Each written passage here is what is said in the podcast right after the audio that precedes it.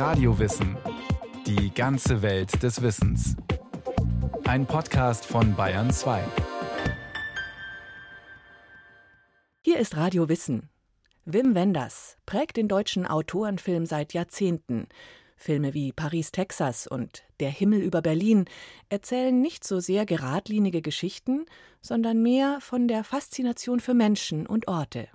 Wim Wenders, der Meister der poetischen Roadmovies.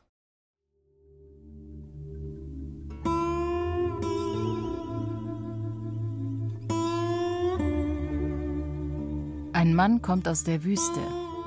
Der Anzug, der ihm am ausgemergelten Körper hängt, ist dreckig, verstaubt. Vor der prallen Sonne schützt ihn, so gut es geht, ein knallrotes Baseballcap. In der Hand ein Wasserkanister, doch der ist bis auf den letzten Tropfen leer getrunken. Er wirft ihn beiseite und schleppt sich weiter, in die Erhabenheit der Landschaft hinein. Gigantische Felsformationen, unwirklich und faszinierend schön zugleich, wie geschaffen für die große Leinwand, untermalt von Ry Cooders wehmütigen Gitarrenklängen. So beginnt Paris, Texas von Wim Wenders. Ich habe eigentlich alle meine Filme angefangen, weil ich irgendwo einen Ort, eine Landschaft, eine Wüstenlandschaft, einen Kontinent kennenlernen wollte. Die sind alle entstanden, dem Auftrag einer Landschaft folgend, die Geschichte dieser Landschaft oder dieser Stadt so zu erzählen, wie sie das gerne hätte. Das unterscheidet Wim Wenders von den meisten seiner Regiekollegen. Er sieht sich weniger als Erzähler von stringenten Geschichten, sondern als Erzähler von Orten, von Landschaften. Dies zeigt sich auch in den Titeln vieler seiner Filme. Paris, Texas, Lisbon Story, Palermo Shooting. Wenders ist ein Regisseur, der, wie viele seiner Figuren, immer auf der Suche ist, unterwegs auf den Straßen dieser Welt, on the road, und der so zum Meister der Road-Movies wurde. Also, ich bin ja ein großer Reisender, ist ja einer meiner Hauptberufe, vielleicht mein Hauptberuf, und das Reisen spielt eine wichtige Rolle, weil man kommt beim Reisen ja an Orte, die einen entweder kalt lassen, oh, wo man weiterzieht, oder wo man merkt, oh Mann, hier ist was los, das interessiert mich. Hier spüre ich was, hier kann ich mir was vorstellen, hier weiß ich, wo ich meine Kamera hinstellen würde. Hier gehört eine Geschichte hin. Dieser Ort will mir was erzählen und wenn ich zuhöre, kreuzt sich das vielleicht mit einer Lust auf eine meiner Geschichten und dann zusammen sind wir dann stark.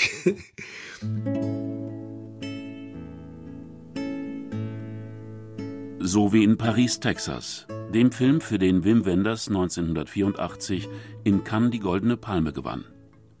Die Geschichte entwickelte er unterwegs, auf einer Reise durch die USA. Wochenlang war er durch Texas, Arizona, New Mexico, durch jedes Kaff und über jeden Highway gefahren, um anschließend mit dem Schauspieler und Dramatiker Sam Shepard am Drehbuch zu arbeiten. Die ursprüngliche Inspiration steckt in ein paar Zeilen eines Gedichts, das Sam Shepard in dem Band Motel Chroniken veröffentlicht hatte. Und da kam eine Figur, also zwei, drei Sätze nur vor. Die hat nicht mal einen Namen gehabt. Einer, der plötzlich auf die Straße tritt und dann plötzlich einfach alles stehen und liegen lässt und nicht auf der Straße weitergeht, sondern im rechten Winkel abbiegt und in die Wüste reinmarschiert. Es waren nur zwei Sätze und da fing irgendwie der, dieser Film mir an. So entstand die Figur Travis, die wortkarg durch die Wüste marschiert, scheinbar ohne Gedächtnis und ohne Lust, erstmal auch nur ein Wort zu sagen. Travis kehrt zurück in die Zivilisation, zurück zu seinem Bruder und zu seinem kleinen Jungen, Hunter. Nach und nach wird er umgänglicher, redet wieder, ein bisschen zumindest, und erzählt von dem kleinen, trockenen Stück Land, das er gekauft hat, in Paris. Natürlich nicht in Frankreich, sondern in Paris, Texas. Zusammen mit Hunter wird er sich auf eine Reise in die Vergangenheit begeben. Auf der Suche nach der Frau, die sein Leben erst verzaubert und dann aus der Bahn geworfen hat. Hunters Mutter Jane.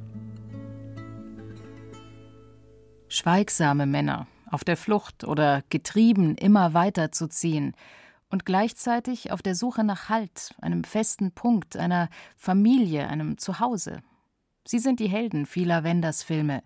Männer ohne einen zynischen, abgebrühten Blick, sondern voller Neugier, voller Träume. Kinder in einem Erwachsenenkörper. Also für mich ist der kindliche Blick in die Welt sozusagen die Sehnsucht des Kinos. Das ist das, was das Kino, wenn es wirklich bei sich selbst ist, leisten kann. Einem Erwachsenen einen unschuldigen Blick zurückgeben, was natürlich nur ganz selten gelingt und natürlich nicht das Einzige ist, was das Kino kann, aber auf einer wir, ganz phänomenologischen Ebene ist es das Beste und Größte, was das Kino kann. Wim Wenders, der ewig Produktive, er fotografiert, er schreibt und er dreht. Seit Ende der 1960er Jahre entstehen unter seiner Regie Kurzfilme und Musikvideos, Spiel- und Dokumentarfilme. Pina. Buena Vista Social Club. Der Himmel über Berlin. Alice in den Städten. Der amerikanische Freund. Bis ans Ende der Welt. Don't come knocking. Everything will be fine. Papst Franziskus. Ein Mann seines Wortes. Ein Werk, das alles andere als homogen daherkommt. Wenders ist ein Regisseur, der sich mit jedem Projekt auf eine Reise ins Unbekannte begeben möchte.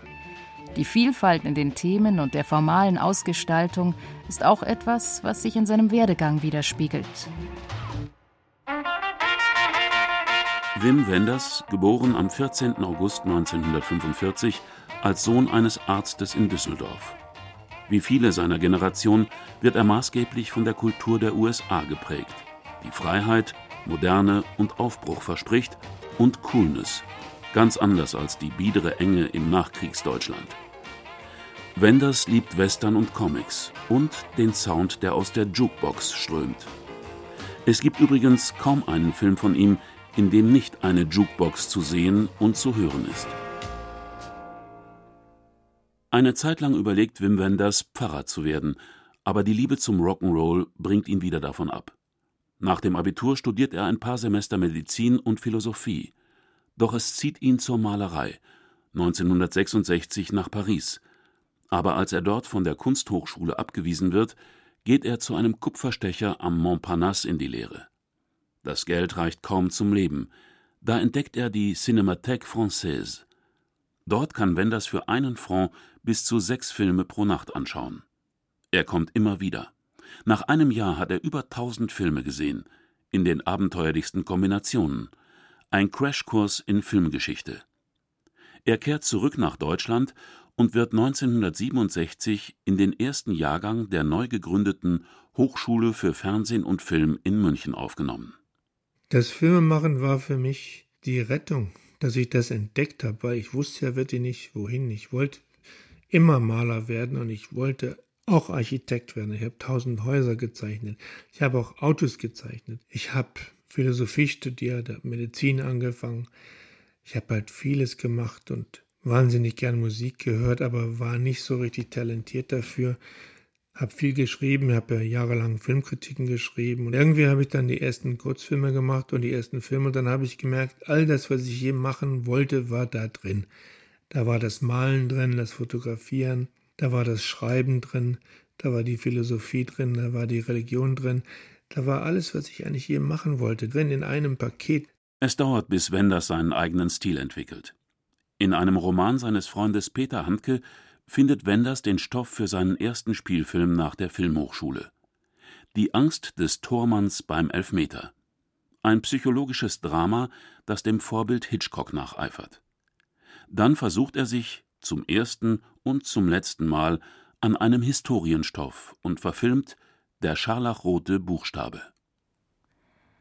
Nathaniel Hawthorns Romanklassiker über eine wegen Ehebruchs ausgestoßene Frau, die im puritanischen Neuengland des späten 17. Jahrhunderts um ihr Dasein kämpft, gehört zu Wenders Lieblingsbüchern.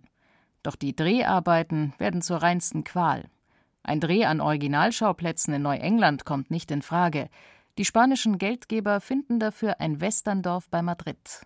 Im Grunde war das ein Fiasko und da habe ich dann auch gemerkt, wie furchtbar es ist, wenn ein Film nicht an dem Ort spielt, wo er hingehört, also nach Neuengland, sondern in ein spanisches Westerndorf, wo sonst nur Spaghetti-Western gedreht worden sind, haben wir den Film gemacht und unsere ganzen Puritaner waren alles spanische Katholiken und Andalusier und Gott weiß was alles. Es war alles falsch. Jede Einstellung war falsch. Ich wusste jeden Tag, jetzt stehe ich wieder auf und drehe nur noch falsches Zeug. Ich habe an nichts geglaubt. Der ganze Film war ein einziger Witz. Aber ich muss den einfach zu Ende machen, damit wir das überlebt haben.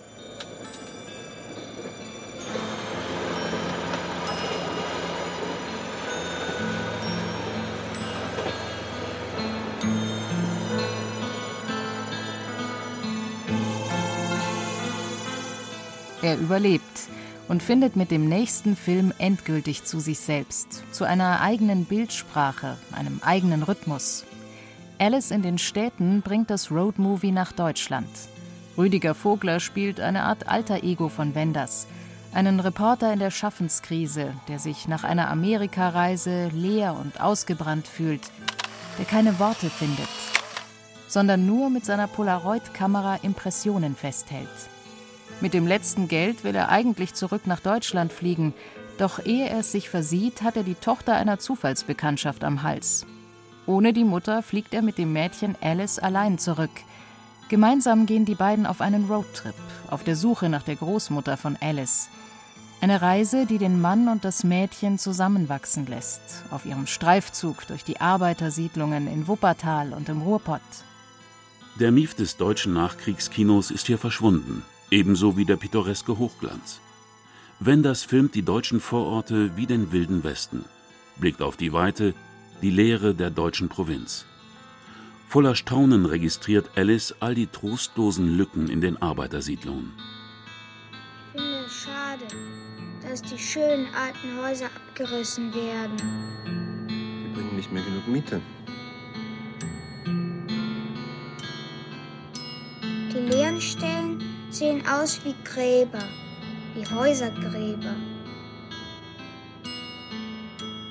Wenders zeigt in Alice in den Städten zum ersten Mal sein Talent für eine beiläufige, wie aus dem Ärmel geschüttelte Poesie.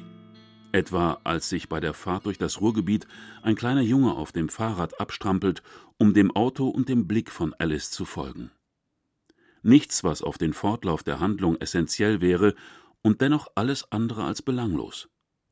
So wie der Reporter durch die Reise mit Alice langsam wieder zu sich findet, so hat auch Wim Wenders durch die Dreharbeiten und die positiven Reaktionen auf den Film den Glauben an die eigene Regiekunst wiedergefunden. Man muss schon irgendwie da wissen, wer man selber ist dabei. Und das habe ich dann mit Alice in den Städten rausgefunden. Und danach habe ich auch zum allerersten Mal, wenn ich im Hotel mich eingeschrieben habe, als Beruf Filmregisseur eingeschrieben. Das habe ich mich vorher nie getraut. Aber nach Alice war es okay. Die Selbstfindung als Reiseziel, der grundlegende Antrieb vieler Roadmovies, wird auch für das Werk von Wim Wenders zentral. Nach Alice in den Städten schickt er viele seiner Figuren auf wortkarge Reisen, auf die existenzielle Suche nach Sinn und Identität. Etwa in Im Lauf der Zeit, einem knapp dreistündigen Roadmovie über die Freundschaft zweier Männer und ihre Fahrt entlang der deutsch-deutschen Grenze, die hier wie ein Niemandsland wirkt. Oder sein über viereinhalbstündiges Opus Magnum bis ans Ende der Welt, für Wenders das ultimative Roadmovie, eine Reise um den Globus, eine Neuauflage der Odyssee mit Science-Fiction-Elementen. Oft beginnen die Dreharbeiten ohne festes Drehbuch. Dies verleiht den Filmen eine flirrende Leichtigkeit und Ziellosigkeit, die sich ganz anders anfühlt als Filme, die üblichen Drehbuchbahnen folgen. Manche Zuschauer, die eine eher klassisch konventionelle Filmdramaturgie gewöhnt sind, am besten noch mit Dialogen, die alles erklären und auserzählen, reagieren auf die Wenders-Werke eher irritiert oder gelangweilt. Es sind Filme, auf die man sich einlassen muss, die Aufmerksamkeit fordern und manchmal auch den Fokus darauf legen, was nicht gesagt wird oder was nicht deutlich zu sehen ist.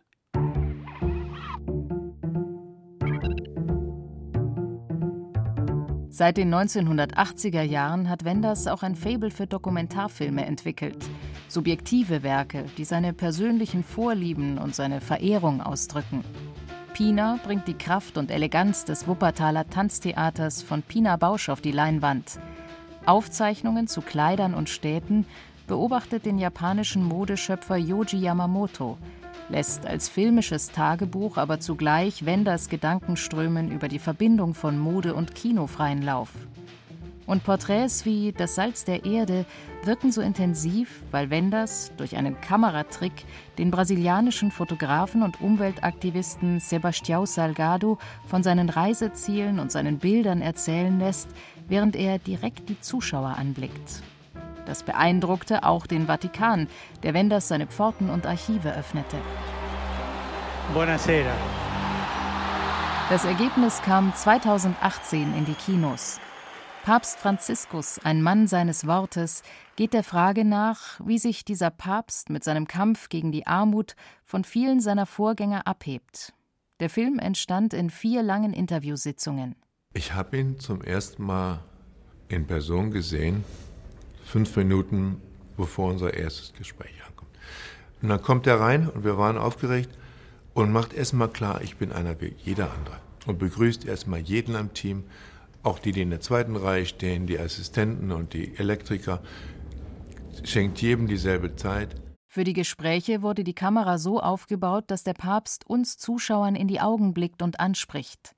Wenders zeigt ihn als einen der großen moralischen Helden unserer Zeit. Sein Film ist bewusst ein Loblied.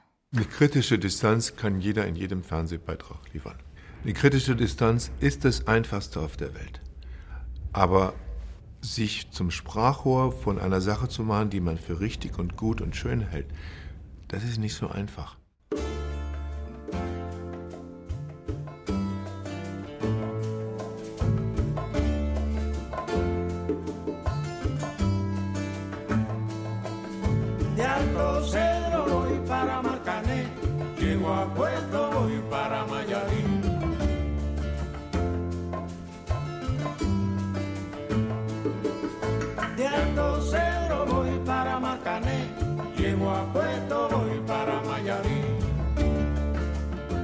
Wie in seinen Spielfilmen hat Wenders auch in seinen dokumentarischen Arbeiten ein Auge für die Magie der Orte und für den Sound einer Region.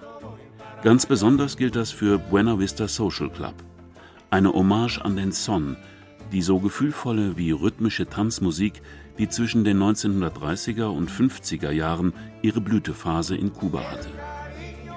Lieder von Liebe und Leidenschaft, deren hochbetagte Musiker fast in Vergessenheit geraten waren, ehe ihnen der immense Erfolg des Films eine späte zweite Karriere ermöglichte. Die Soneros, tief mit ihrer Heimat Havanna verwurzelt. Dass ich davon erzählen kann, dass ich diese Wurzel sehen kann, dass ich sehen kann, was diese Männer in Havanna dazu bringt, diese Musik zu machen und sehe, das ist die Stadt und das ist die Tatsache, dass sie da verwurzelt sind, dass da alle ihre Geschichten und ihre ganze Geschichte stattfindet. Und das haben sie alles reingepackt in ihre Songs. Die gäbe es sonst nicht. Und wenn wir den Film nicht gemacht haben, hätte es auch die Musik für die Welt nicht mehr gegeben, die wäre auch weg gewesen. Der französische Maler Paul Cézanne hat mal gesagt, ein Augenblick der Welt vergeht. Mal ihn. Der verhinderte Maler Wim Wenders filmt sie nun, all diese vergänglichen Augenblicke, band sie auf eine große Leinwand. Er hält sie für die Ewigkeit. So wie die Aufnahmen von Der Himmel über Berlin. Es war einmal im geteilten Deutschland. 1987 gelang Wim Wenders ein einzigartiges Zeitdokument über das Berlin kurz vor dem Mauerfall. Eine Stadt, die verschwunden ist. Das heutige Berlin präsentiert sich als Boomtown mit Hochglanzfassaden. 1987 dagegen eine schmutzig schöne, melancholische Metropole, durch die Schutzengel streifen. Für die Menschen unsichtbar sind sie dennoch immer in ihrer Nähe oder blicken allwissend von der Siegessäule über die Häuser der Stadt. Der Himmel über Berlin nach dem Drehbuch von Peter Handke. Die Hauptrolle in diesem Großstadtmärchen spielt Bruno Ganz, ein Engel, der sich danach sehnt, ein Mensch zu werden. Es ist herrlich, nur geistig zu leben und Tag für Tag für die Ewigkeit von den Leuten rein, was geistig ist, zu bezeugen. Aber manchmal wird mir meine ewige Geistesexistenz zu viel. Ich möchte dann nicht mehr so ewig drüber schweben. Ich möchte ein Gewicht an mir spüren, das die Grenzenlosigkeit an mir aufhebt und mich erdfest macht. Ein philosophisches Werk, das weltweit die Herzen der Zuschauer berührte. Für Wenders war es wie eine Heimkehr Einige Jahre hatte er in Amerika gelebt und gearbeitet und in Hollywood die Härten und Unbarmherzigkeit des Studiosystems erlebt. Nach seinem Triumph mit Paris, Texas, zog es Wenders wieder zurück nach Deutschland. In der pulsierenden Energie von Berlin fand er den idealen Ort für seinen Film. Natürlich hätte Wenders auch gerne im Ostteil der Stadt gedreht, aber die DDR-Behörden verweigerten rigoros die Drehgenehmigung, als sie realisierten, dass es kein fertiges Drehbuch gab und dass die Hauptfiguren unsichtbare Engel waren, die einfach so durch die Mauer hindurchgehen konnten.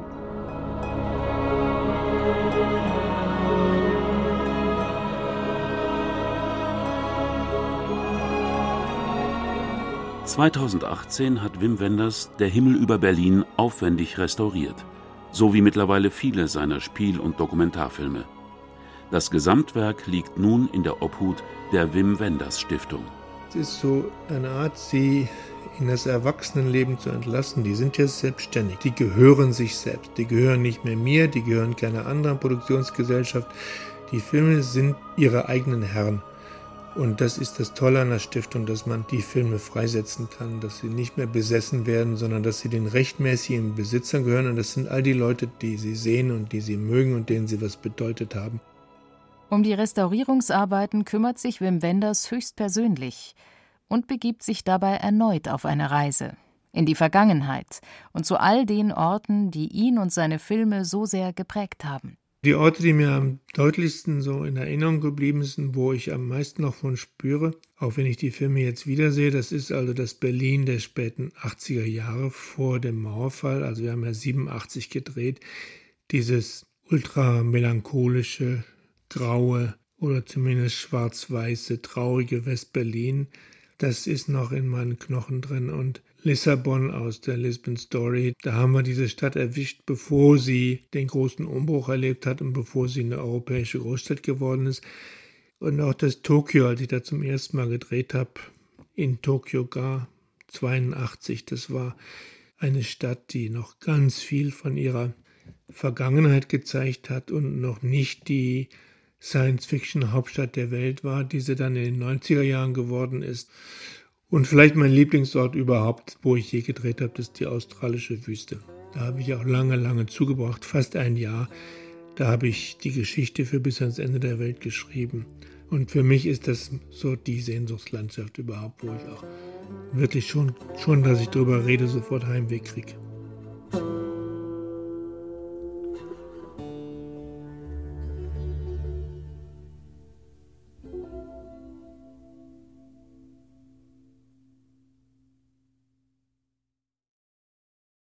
Das war Radio Wissen, ein Podcast von Bayern 2. Autor dieser Folge Florian Kummert. Regie führte Rainer Schaller. Es sprachen Jennifer Güsell und Thomas Albus. Technik Regine Elbers. Redaktion Andrea Breu. Wenn Sie keine Folge mehr verpassen wollen, abonnieren Sie Radio Wissen unter bayern2.de slash podcast und überall, wo es Podcasts gibt.